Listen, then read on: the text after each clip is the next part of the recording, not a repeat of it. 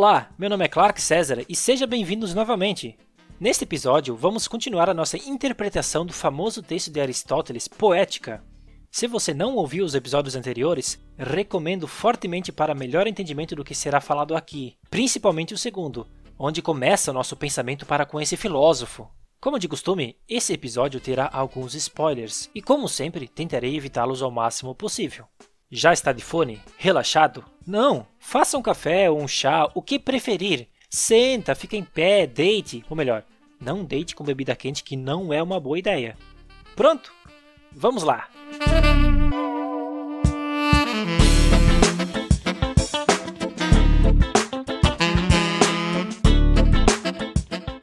Como todo bom papo de filosofia, começamos com algumas perguntas. O que é ficção? Qual é a função do poeta na criação dessas ficções?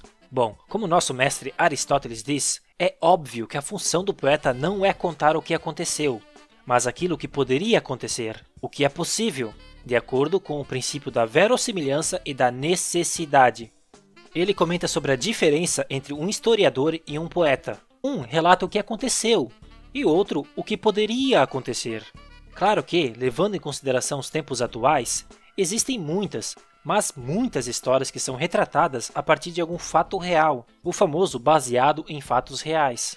Mas vamos pensar, mesmo sendo baseado em fatos reais, a obra não se torna histórica, mas sim uma ficção da história. Assim como tudo, você deve estar pensando, e os documentários? Bom, os documentários não se formam apenas de imagens reais. Até porque nos vem o questionamento: o que é real? Calma, comecei pesado, né? Vamos pensar assim. Você conhece os irmãos Lumière, certo? A esse ponto acredito que sim, mas de qualquer forma vou lhe explicar quem foram. Os irmãos Lumière são dois caras franceses que, junto ao famoso Thomas Edison, entre outros tantos que ajudaram, mas que não são reconhecidos, até porque eu não sei o nome deles. Acho que isso prova meu ponto. Enfim, eles estavam na luta de uma famosa criação. Qual? O cinema!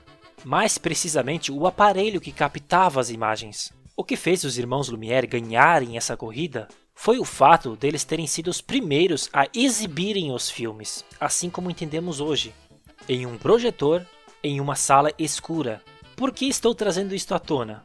Pois bem, as filmagens da época, e até hoje para falar a verdade, não mostra a realidade. Claro que mostra a realidade, pois tudo que é visto pelo olho humano é real pois através do nosso conhecimento antropológico tornamos real. Mas o que eu quero dizer é que as pessoas sabiam que estavam sendo filmadas, isto é, seus comportamentos mudam quando sabem que estão sendo filmadas. Como que ao saber, tentavam demonstrar suas melhores versões, isto é, uma falsa realidade, por mais fina que essa linha possa ser. Quem é que ao chegar em um lugar, geralmente histórico, se posiciona de uma forma que nunca se posicionou antes e sorri, esperando o maldito tirar logo a fotografia. Na fotografia ou filme é isso que acontece, pois sabemos que a imagem pode ser eterna. Eterna para nós, mas não para a eternidade. Enfim, o que quero dizer com tudo isso? Quero dizer que é função do roteirista criar uma ficção em cima da realidade. E é função do historiador contar a história como ela é, ou pelo menos tentar o máximo possível. Mesmo contando a história a partir de imagens de arquivo, o roteirista desse documentário fará um recorte da realidade e terá que optar pelas informações que contará e as informações que precisará omitir.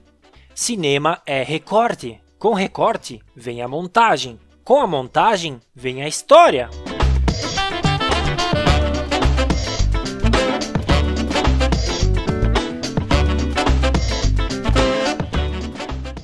Confesso que, assim como deveria ter neste podcast, o trabalho conjunto com algum historiador para tornar a história muito mais verossímil, mas não deixará de ser uma imitação da realidade, entende? Vou tentar parar de propor pensamentos complexos. Vem comigo. Sendo o mais perto do que realmente aconteceu, nós aceitamos, pois é o que dá para fazer. Aqui entra a ética, principalmente em documentários. Se você quer ser um roteirista, porque documentário tem roteiro também, ou diretor de documentários, você precisa levar em conta a história real. e a partir dela criar seu enredo. Não é diferente para a ficção. O que muda é sua liberdade criativa. No caso da ficção, conta-se histórias que não aconteceram de verdade. Cinema é mentira também. E boas mentiras sempre têm verossimilhanças com a realidade.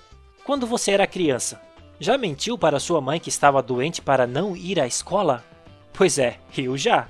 Mas nunca disse para ela que não podia ir para a escola pois ela tinha explodido depois de uma invasão alienígena. Não que isso não poderia acontecer, mas bem, minha mãe iria desconfiar.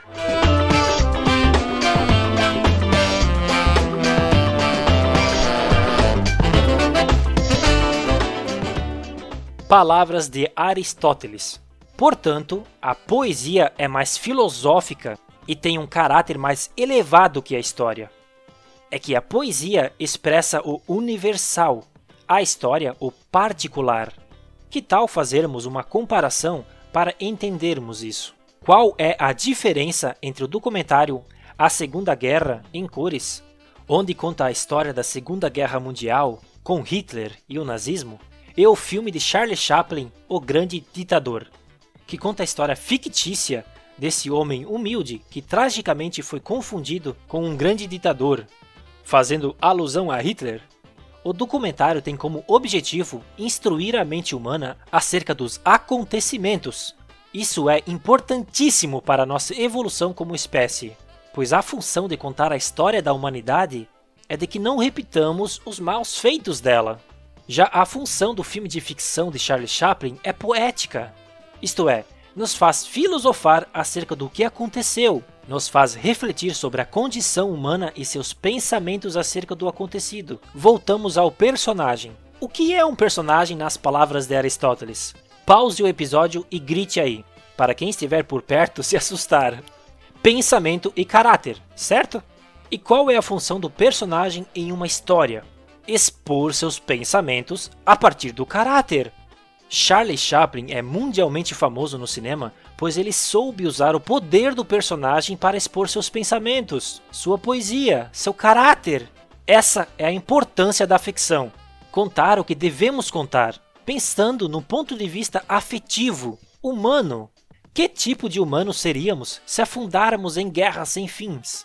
Bom, seria nosso fim, pode ter certeza. A Guerra Fria esteve aí para provar isso. E é isso que Charlie tenta expor a humanidade, para que com sua poética mudemos nosso jeito de pensar, para seguirmos outro rumo, outra história, outra ideia, uma melhor ideia.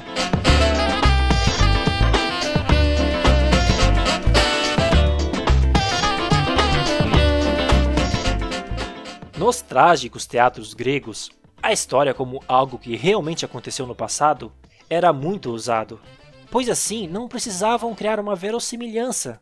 Se já aconteceu, bom, torna-se evidente que era possível, pois não teriam acontecido se fossem impossíveis. No entanto, em algumas tragédias, apenas um ou dois dos nomes conhecidos, pessoas reais que viveram aquilo, eram usados. O restante, criados. Isso faz você lembrar de algum filme baseado em fatos reais? Bom, para mim faz lembrar de todos.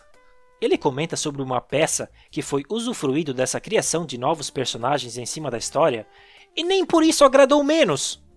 Até porque as histórias reais eram conhecidas por poucos, no entanto, agradavam a todos que viam. Levando isso em conta, ele diz que o autor deve ser um criador de enredo mais do que de fatos. Isto é, ele deve usufruir das técnicas que já vimos até então para propor uma história bela e se para isso for necessário inventar em cima do real, então não tem problemas. Claro que a ética de contar uma história real é muito maior do que uma total ficção. Vamos pegar um exemplo. Você já viu a minissérie Chernobyl da HBO? Lá, os roteiristas criam uma única personagem que simboliza toda a mídia, uma repórter que corre atrás da verdade por trás do incidente. Por que eles fizeram isso? Porque é um jeito muito mais fácil e visual do que realmente pesquisar e contar toda a história por trás das centenas de pessoas que cobriram aquele ocorrido. Cinema é mentira, mas não quer dizer que não seja verdade. É sim uma interpretação da verdade. Ou melhor, uma imitação da verdade. No episódio sobre estrutura e escrita em si do roteiro, você vai perceber que devemos deixar tudo escrito visualmente e mais resumidamente possível.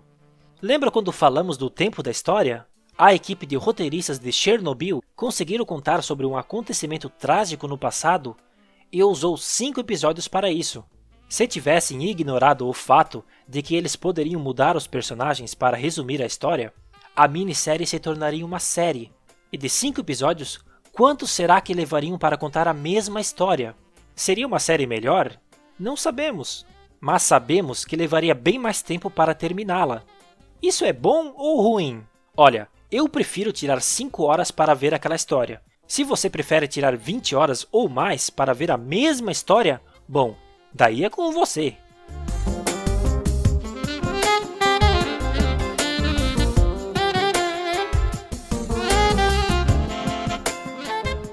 Aristóteles achava que o pior tipo de enredo era aquele que era formado por episódios. Entendendo enredo episódico, aquele em que os episódios se desenrolam uns após outros sem uma sequência verossímil ou necessária. Ele diz que são escritos por maus poetas, porque são maus, e por bons poetas por causa dos atores. Nesse caso, maus poetas seriam os autores da tragédia, onde tudo deve ser verossímil. Já por bons poetas, ele quer dizer os atores, comediantes, pois uma solução irreal era e ainda é um artifício da comédia. Você já viu um programa de sketches, certo? Monty Python sim, né? Independente do seu objetivo como roteirista, anota aí. Mas o que seriam esses episódios? Então, ele está falando de uma espécie de atos. Já ouviu falar da narrativa de três atos? Provavelmente sim. O primeiro ato nada mais é que a introdução da história. O segundo é seu desenvolvimento. O terceiro, sua conclusão. Cada episódio seria um ato. Hoje a palavra episódio é mais voltada às séries. Mas lembre, eles não tinham dinheiro para comprar uma TV. Ok, deixando as brincadeiras de lado, vamos lá. Nessa conversa sobre episódios, Atos, ele traz a proposta da coerência, isto é, uma vez que a imitação representa não só uma ação completa, mas também fatos que inspiram temor e compaixão, lembram disso, né? Estes sentimentos são muito mais facilmente movidos quando os fatos se processam contra a nossa expectativa, por uma relação de causalidade entre si. O que ele quer dizer com isso? Vamos continuar a ler seu texto para entender. Desta forma, a imitação será mais surpreendente do que se surgisse do acaso e da sorte, pois os fatos acidentais causam mais admiração quando parece que acontecem de propósito. Certo, tem algo chamado Deus ex machina. Já ouviu falar? Pois é, é quase como se Deus estivesse se intrometendo no roteiro. Esse termo surgiu nas peças que não tinham um fim, apareciam pessoas em cima de pedestais interpretando deuses, pendurados em uma máquina onde eles podiam flutuar e resolver seus milagres. Nesse caso, resolver a história. Deus ex machina, Deus surgido da máquina. Pode-se pensar isso como se fosse uma solução inverossímil, como surgimento de objetos pela primeira vez na história que são úteis para resolver o que é preciso. Você lembra da importância de mostrar um objeto antes na trama? podendo ser personagens entrando pela primeira vez para resolver aquilo, eventos naturais, como no exemplo a seguir, tudo que tenha como objetivo final resolver o problema. Digamos que nosso herói está precisando atravessar um rio, mas ele é muito violento para atravessar nadando, e não muito longe dali existe uma cachoeira enorme. Agora imagine se cair um raio bem na maior árvore dali.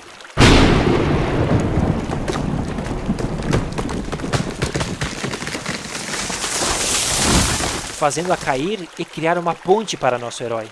Isso pode acontecer? Olha, até pode, mas é bem improvável. Daqui a pouco vamos falar mais sobre o impossível provável e o possível improvável. Lembra que comentei no primeiro episódio? Bom, voltando. Quando for criar soluções para os conflitos de seu personagem, principalmente no final, pois é onde ocorrerá a batalha da vitória ou derrota, tente construir soluções verossímeis, Peças que traziam uma solução ao acaso mostravam uma grande fraqueza na construção da história, salvo, claro, algumas comédias, pois eram intencionais. Aristóteles diz: tais fatos, aqui ele se refere a uma peça que não usou o Deus Ex Machina, parece não acontecer por acaso. Portanto, enredos deste gênero são necessariamente mais belos. Se ainda está confuso, lembre: ao acaso é aleatório. É algo fora da realidade da história, que entra e resolve tudo sem grande esforço. Agora, a causalidade entre si é quando o que soluciona o problema se torna resultado das ações dos personagens até então. Vamos dar um exemplo para ficar ainda mais claro? No final do filme O Mágico de Oz, de 1939, a turma da Dorothy estão encurraladas pela bruxa maligna, que coloca fogo no espantalho.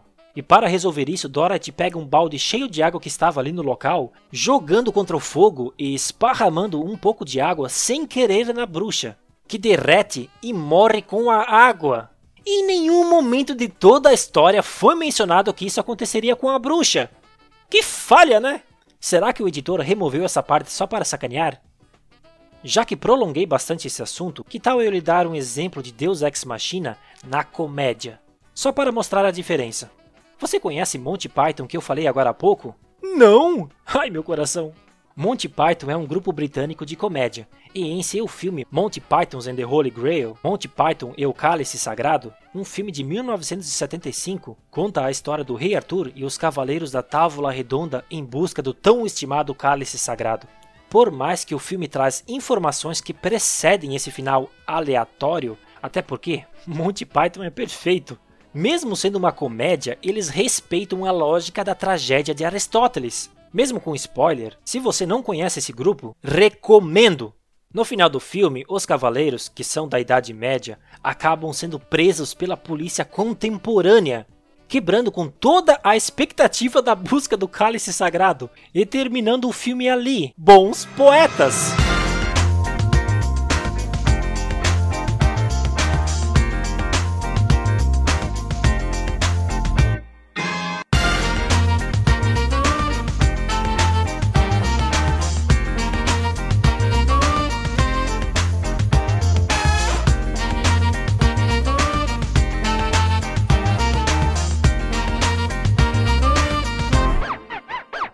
Aristóteles define o enredo em dois tipos, o simples e o complexo. O simples nada mais é que uma sequência de acontecimentos que levam a um final comum. Já o complexo é algo quando existe uma peripécia, hoje conhecida como plot twist. Lembra do primeiro episódio? Algo que ocorre e muda todo o rumo da história. Por isso que repito que os filmes de M. Night Shyamalan, como O Sexto Sentido, são tão excelentes em suas narrativas. Aristóteles fala que é muito diferente uma coisa acontecer por causa da outra ou depois da outra. Uma história onde existe dois núcleos de personagens, vamos dar um exemplo de uma comédia romântica. Vemos a vida do homem até certo ponto, e vemos a vida da mulher até certo ponto. Até aí, ambos estão vivendo uma coisa depois da outra, em suas vidas cotidianas. Até que se encontram, suas atitudes começam a mudar, e suas ações são resultados por causa do encontro. Claro que tudo é causa e consequência, mas compreendemos com essa ideia que para levar a história para frente é muito mais interessante usufruir de uma coisa por causa da outra e não depois da outra. Aqui entra o pensamento do beat, que em português significa batida. No livro Story de Robert McKee é descrito o beat como uma troca de comportamento em ação-reação. Essa troca pode ser devido a um evento ou uma emoção, que força um ou mais personagens a mudar, adaptar-se, ou faz com que sua cena mude. Resumindo, enredo simples. Uma coisa acontece depois da outra. Vamos a uma cena de Daniel tomando café. Corta para uma cena dele trabalhando em seu escritório. Ele não está trabalhando por causa do café, mas naturalmente depois do café. Enredo complexo. Uma coisa acontece por causa da outra. Daniel tomando seu café. Ao se levantar, ele bate sua coxa na mesa, derrubando seu café no chão. Ele chega no escritório atrasado, leva uma bronca do chefe. Sendo assim, seu desastre do café causou a bronca do chefe. Uma coisa por causa da outra. Lembre-se, cinema é conflito!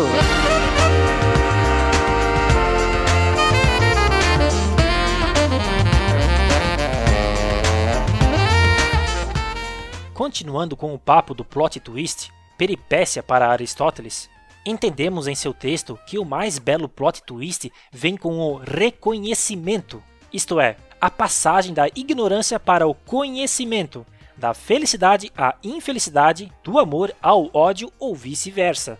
Vou continuar com o exemplo do sexto sentido apenas para não dar novos spoilers dos filmes de M. Night Shyamalan. Aristóteles diz: esta forma de reconhecimento acompanhado de peripécia suscita ou a compaixão ou o temor, e a tragédia é, por definição, a imitação de ações deste gênero, pois que desse reconhecimento ou dessa peripécia depende do ser se infeliz ou feliz. No sexto sentido, quando Bruce Willis descobre que ele está morto, ele ganha o reconhecimento de sua natureza, tornando-o infeliz, pois antes achava que estava vivo e ao lado de sua mulher, e agora sabe que ela está sofrendo pela sua perda. Eu não canso de dizer que esse filme é genial, e aposto que Aristóteles iria dizer o mesmo. Ele diz que o reconhecimento se faz entre pessoas, isto é, o primeiro a reconhecer no filme Sexto Sentido foi o menino, pois ele sabia que via pessoas mortas, e o comunicou tanto para o personagem de Bruce como para nós, espectadores. Aristóteles comenta sobre o reconhecimento parte por parte, e esse filme se cabe ao exemplo, pois, como falei, primeiro o menino sabia, depois o homem soube, e como estamos vendo a história do homem, nós soubemos. E é ali que ocorreu o reconhecimento final, o plot twist.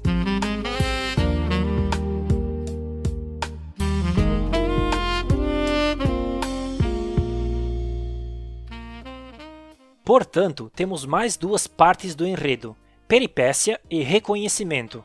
A terceira é o sofrimento, sendo um ato destruidor ou doloroso tal como as mortes em cena, grandes dores e ferimentos e coisas desse gênero. A palavra sofrimento é uma tradução da palavra patos, que é 1. Um, qualidade no escrever, na fala, no musicar ou na representação artística que estimula o sentimento de piedade ou a tristeza.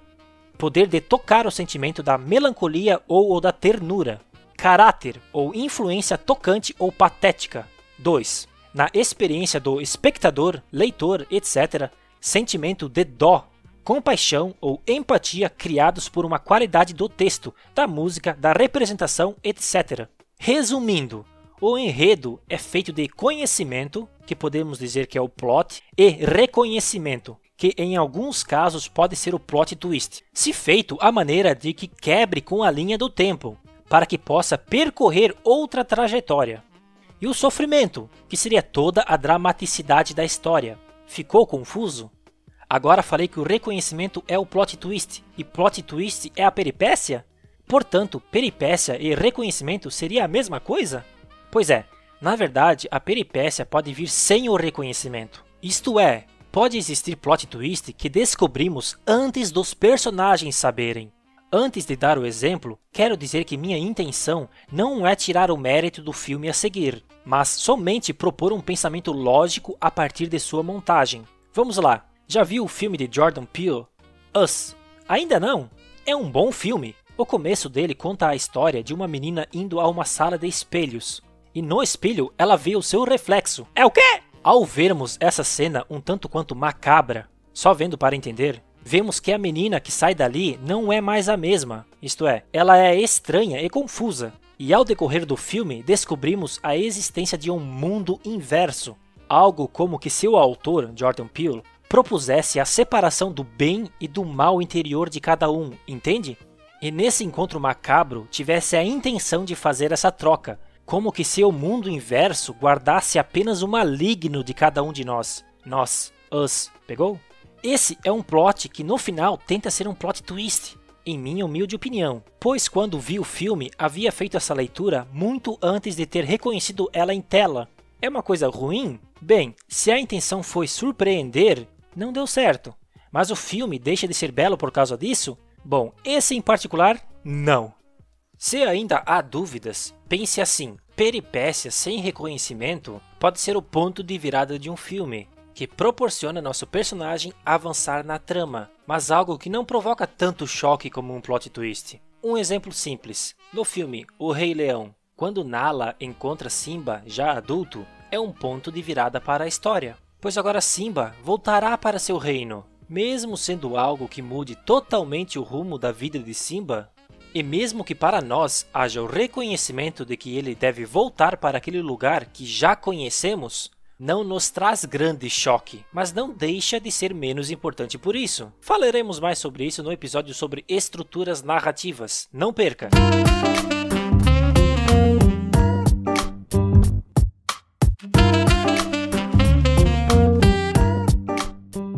Pronto, acabou? Não! Ainda temos algumas coisas bem legais para conversarmos. Aristóteles faz uma lista de o que fazer e não fazer ao construir um enredo. Bora descobrir?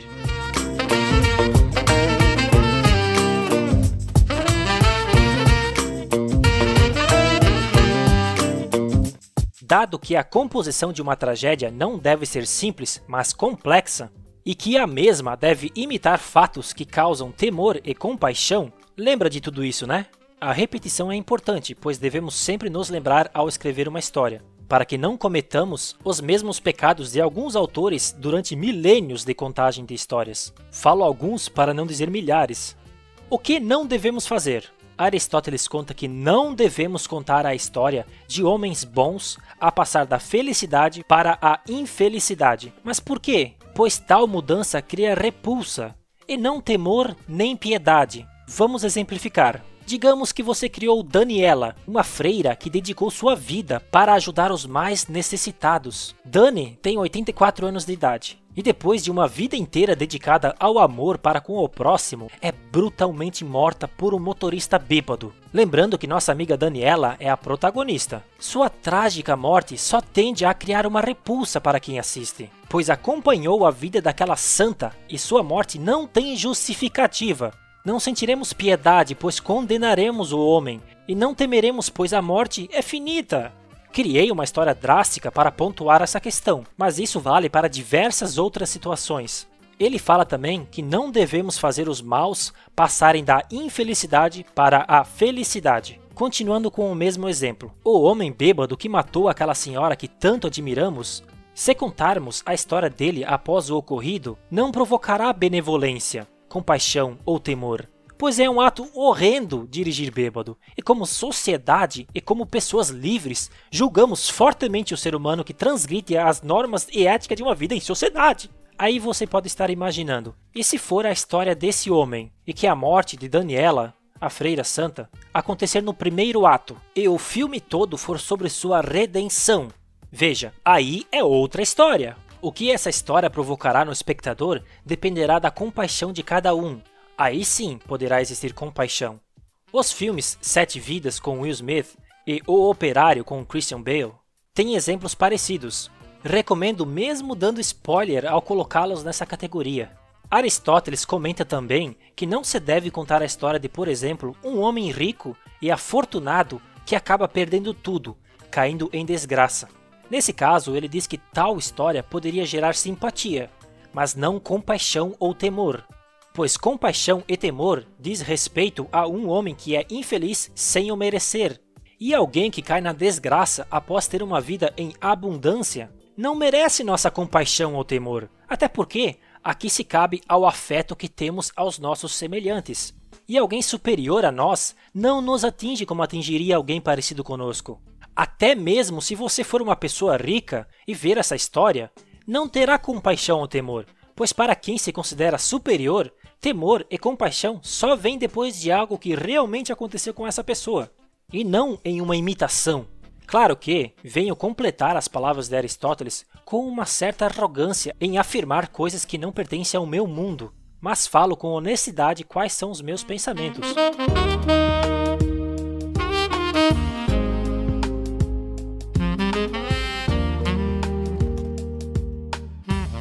Aristóteles defende os finais tristes, pois acredita que gera um pensamento profundo acerca da sociedade que assiste o espetáculo. Você concorda? Eu concordo. Pensa comigo, quando o final é feliz, existe discussão? Pode existir, mas não me lembro de nenhuma delas agregarem ao nosso pensamento como sociedade ou como indivíduo, ou como devemos agir ou reagir. Já os finais tristes ou em aberto, tendemos a pensar o porquê daquilo e entender o que poderíamos fazer para resolver. Nessa parte, Aristóteles define o herói trágico, não nessas palavras, pois quem as usou foi os estudiosos italianos no século XVI. O herói trágico nada mais é que um homem ou mulher que comete um erro, cometido pelas características que definem esse personagem e não por outro personagem perverso. Vamos entender alguns dos traços do herói trágico. O orgulho pode ser um fator do erro cometido. O herói descobre que sua queda é resultado de suas próprias ações, não por causa dos acontecimentos. O herói vê e entende o seu castigo e que seu destino foi definido por suas próprias ações. A queda do herói é entendida como um despertar da piedade e do medo que leva a uma epifania e uma catarse do herói e do público. Não é necessário, pelo padrão aristotélico, de que a queda ou o sofrimento levem à morte ou à ruína total. No entanto, desde pelo menos a época de William Shakespeare, tem sido geralmente considerado que a falha de um herói trágico necessariamente deve resultar na sua morte, ou de um destino pior. O herói trágico de Shakespeare morre em algum momento na história. Um exemplo é o protagonista de mesmo nome da peça Macbeth. Personagens de Shakespeare mostram que o herói trágico não é totalmente bom nem totalmente mal. Um herói trágico é, muitas vezes, nobre ou descendente de nobres, pois a queda é sempre maior. Aqui parece discordar com o que eu falei sobre o rico cair, né? Pois é, mas aqui cabe o poder do escritor falar do humano que antes era rico e agora descobriu a verdadeira riqueza, o amor. Ou você acha que Romeu e Julieta eram dois mendigos? O herói aprende alguma coisa com seu erro. O herói é confrontado com uma decisão séria. O sofrimento do herói é significativo, porque, Embora o sofrimento seja o resultado da própria vontade do herói, não é inteiramente merecida e pode ser cruelmente desproporcional. Aposto que lembrou de alguns filmes a escutar essas características, né? Veja como o estudo de Aristóteles está impregnado na contagem de histórias dos maiores escritores do mundo. Você pode ser um deles, por que não?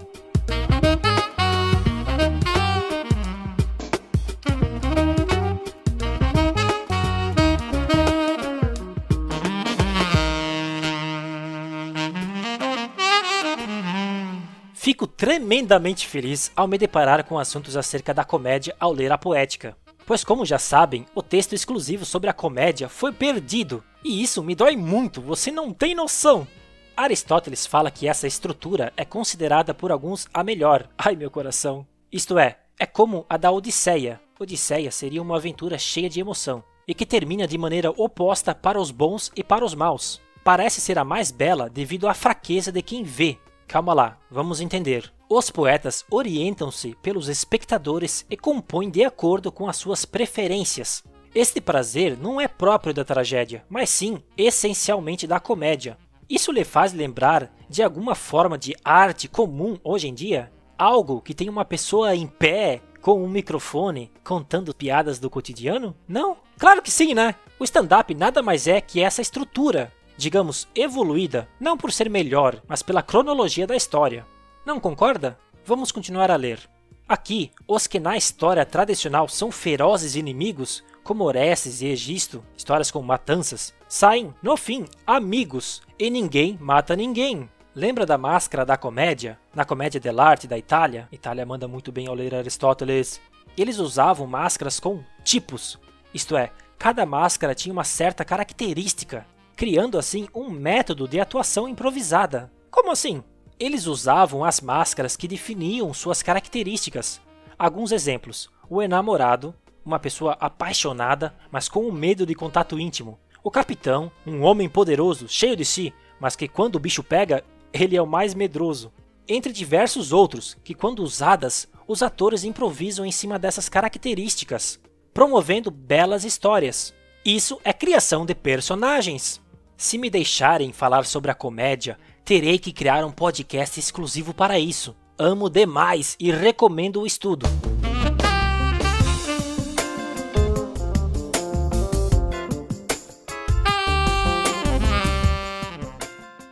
Claro que eu assimilei essa parte do texto como a comédia stand-up e o improviso.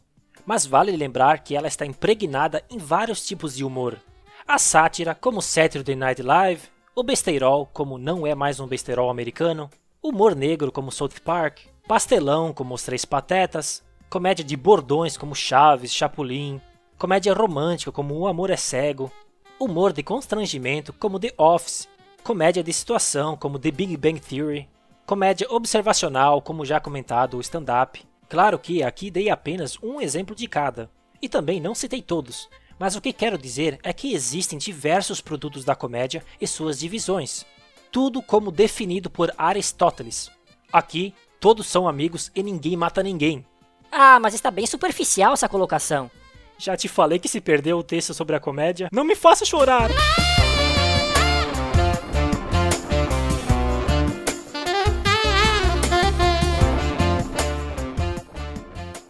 Falamos bastante sobre o temor e a compaixão, certo? Algo que é primordial para existir uma história bela, segundo Aristóteles. Ele diz poder existir o temor e a compaixão no espetáculo, mas que é de uma superioridade fazer acontecer isso na construção dos acontecimentos, do enredo. O que seria isso? Bom, ele quer dizer que se deve pensar a história como resultante desses sentimentos. Sendo assim, quando alguém o ouve, vamos levar o exemplo para o cinema. Quando alguém lê a sequência de cenas, que falaremos disso mais para frente, não que seja algo complicado, até porque o nome diz tudo, é uma sequência de todas as cenas existentes em seu filme, sendo o resumo de cada cena para o entendimento da obra como um todo. Aristóteles diz que ao ler essa sequência de cenas, bom, ele diz que ao ler a sequência dos acontecimentos, mesmo sem os ver, se arrepie de temor e sinta compaixão pelo que aconteceu, e isso é essencial para que consiga entender se sua história é boa ou não. Claro que, como falei no começo, pode existir um temor e compaixão através do espetáculo, que nada mais é que a construção do show e a atuação de seus atores. Vamos dar um exemplo bem simples em consideração ao show. Por exemplo, os filmes da saga Velozes e Furiosos. Eu nunca li o roteiro, mas aposto que a sequência de cenas não é tão emocionante como a corrida em si, na tela, ou como filmes com uma história mediana, mas que os atores envolvidos elevam aquela história a um outro patamar. Desse conceito nasce o Star System, que nada mais é que o ator ou atriz vender o filme pelo fato deles estarem ali, e não pela nossa vontade de assistir determinada história. Eu não tenho nada contra o Star System, desde que ele faça jus à história que é contada. Claro que situações financeiras como o extremo pagamento para esses atores e atrizes, acho um total descaso com a arte da imitação. Mas a única coisa que posso fazer sobre isso é de quando for contratar um ator ou atriz para um papel em meu filme, o pagamento dele ou dela não seja nada exorbitante. E se não aceitar, tenho certeza que existe muita gente talentosa esperando por essa oportunidade. Estou sonhando alto aqui? Por que não?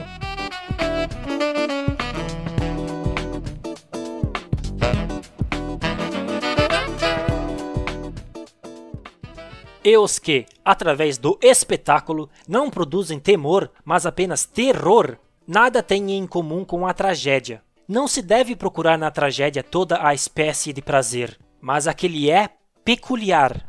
Esse trecho é interessante porque aqui ele parece definir o terror como algo separado da tragédia. Isto é, quando ele fala peculiar, que é uma propriedade de algo ou de alguém próprio, ele quer dizer que para ser uma tragédia, precisa de temor e compaixão. E o terror não gera tais efeitos, pois o terror gera o estado de pavor, de terrível. E isso não se cabe à tragédia, como algo trágico, mas sim aterrorizante. No texto tem uma legenda que supostamente é levado em consideração uma peça que havia mulheres abortando ao ver Eríneas entrando em cena, enquanto Nêmesis era deusa da vingança, punindo deuses Eríneas eram deusas gregas punidoras dos mortais. Imagino eu que as histórias eram de mulheres que dormiam com homens que não deveriam dormir. Engravidando, tinham medo da punição dessa deusa, forçando assim o aborto. Aterrorizante, não acha? Eu acho! E acho fascinante a criação desses deuses a fim de carregar esses sentimentos humanos. O que isso tudo aplica nas histórias de hoje em dia? Como eu acredito que o Deus, digamos, mais popular de todos, é o símbolo do amor, por que não acreditar que os deuses gregos poderiam simbolizar outros sentimentos? Não estou falando para você criar uma história mitológica. mas sim entenda esses sentimentos para que você possa construir seu personagem com essas características, digamos, fé e medo desses deuses, compaixão e temor, sacou? Personagens que têm medo de algo e filmes que contam essa superação, nada diferente é dos teatros gregos. A única coisa que mudou é que nós não levamos tudo no literal, e imagino que nem eles, mas que nas peças eram criadas literalmente pessoas para interpretar esses deuses. Pois naquela época, penso eu, que era mais fácil de fazer o povo compreender as histórias. Fazemos parte da história, a história da evolução das histórias.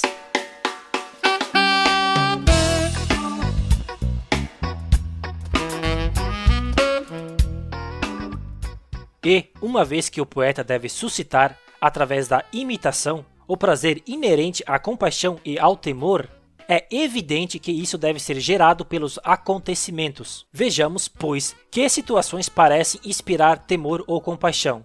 Ações deste gênero passam-se entre amigos ou entre inimigos, ou então entre pessoas que não são nem uma nem outra.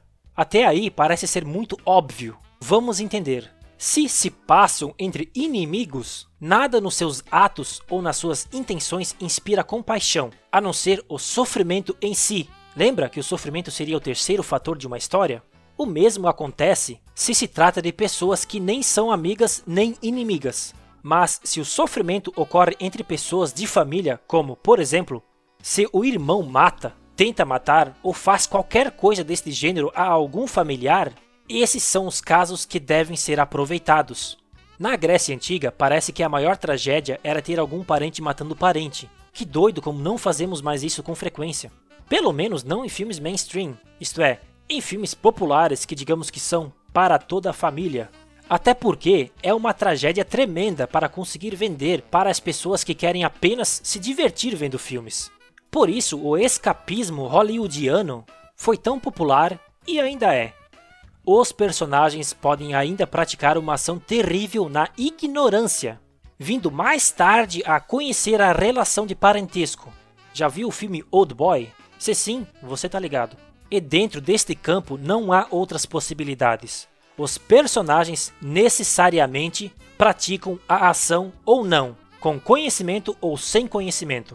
Destes casos, o pior é estar a ponto de conscientemente praticar a ação e não a praticar. Isso é repugnante e não é trágico, pois não se consuma o ato destruidor. Mas Clark, você está apenas lendo o texto. Se for fazer assim, eu mesmo leio. Mas é para você ler. Tem partes complicadas de entender, e isso me ajuda a pôr na mesa as peças, para que assim possamos decifrar juntos. Vamos lá? Aqui ele diz aquele esquema de que é preciso fazer seu personagem conhecer ou desconhecer o que ele faz. Isto é, faça seu personagem agir no impulso de sua motivação e depois disso faça ele descobrir o resultado da mesma. Ou faça ele agir e antes que possa cometer a ação, alguma coisa o faz descobrir algo assombroso, como por exemplo, um parentesco ou alguém que em sua história se fez importante. Vamos exemplificar. Já assistiu Star Wars 5 ou Império Contra-Ataca? O segundo cronologicamente falando, aposto que já sabe o que eu vou falar. É o desfecho mais famoso, ou melhor, um dos plot twists mais famosos da história do cinema. Veja como Aristóteles definia o que seria uma bela história. Neste filme do Star Wars, vou dar o spoiler que se você é novo e ainda não sabe, bom, uma hora ou outra você iria saber. O personagem Luke Skywalker procura vingança contra Darth Vader, o suposto assassino de seu pai, Após uma grande aventura, sendo o segundo filme já, Luke tem a oportunidade de matar o seu inimigo mortal e descobre que ele era esse tempo todo seu pai. Os personagens podem ainda praticar uma ação terrível na ignorância, vindo mais tarde a conhecer a relação de parentesco. Aristóteles, senhoras e senhores.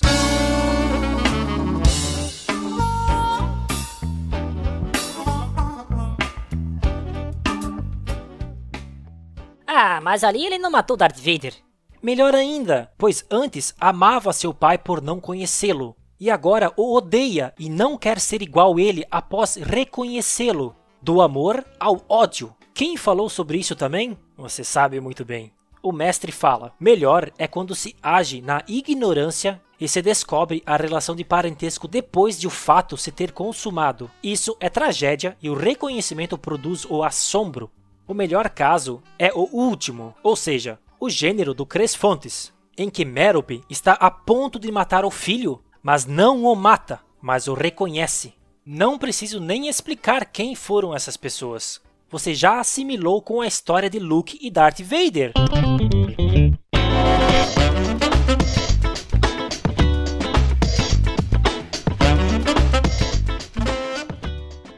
Aristóteles diz que o fato de alguém matar um parente sem descobrir que era parente, mas nós, espectadores, sabemos, pode não estar inserido necessariamente na peça, ou em nosso caso, no filme, mas como dito, nós sabemos.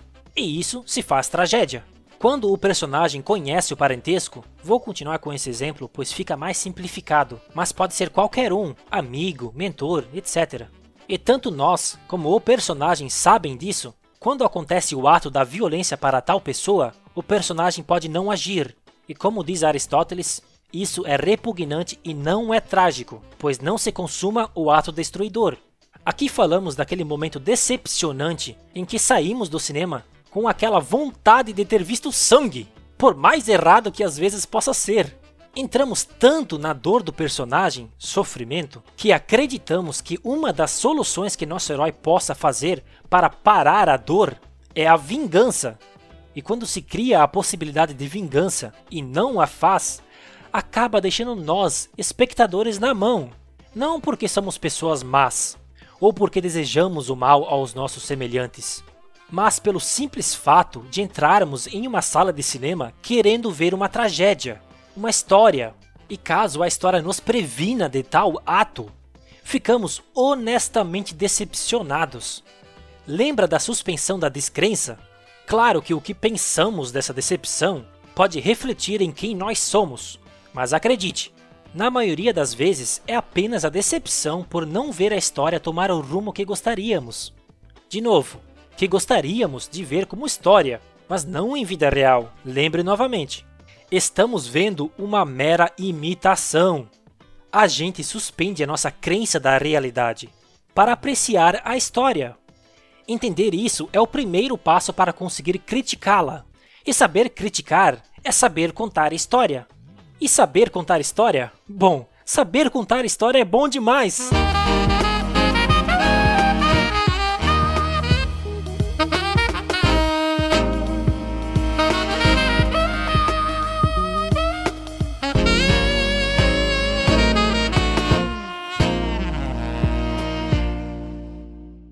Palavras de Aristóteles. Na verdade, os poetas foram procurando e encontraram, não por arte, mas por acaso, o efeito a alcançar nos seus enredos. Tiveram então de se voltar para estas famílias, no seio das quais ocorreram sofrimentos deste gênero. Sobre a estruturação dos acontecimentos e como devem ser os enredos, dissemos já o suficiente. Show! Obrigado, Aristóteles! E você, curtiu? Quem sabe você não encontra algo novo em suas pesquisas? Não é excitante? Claro que é!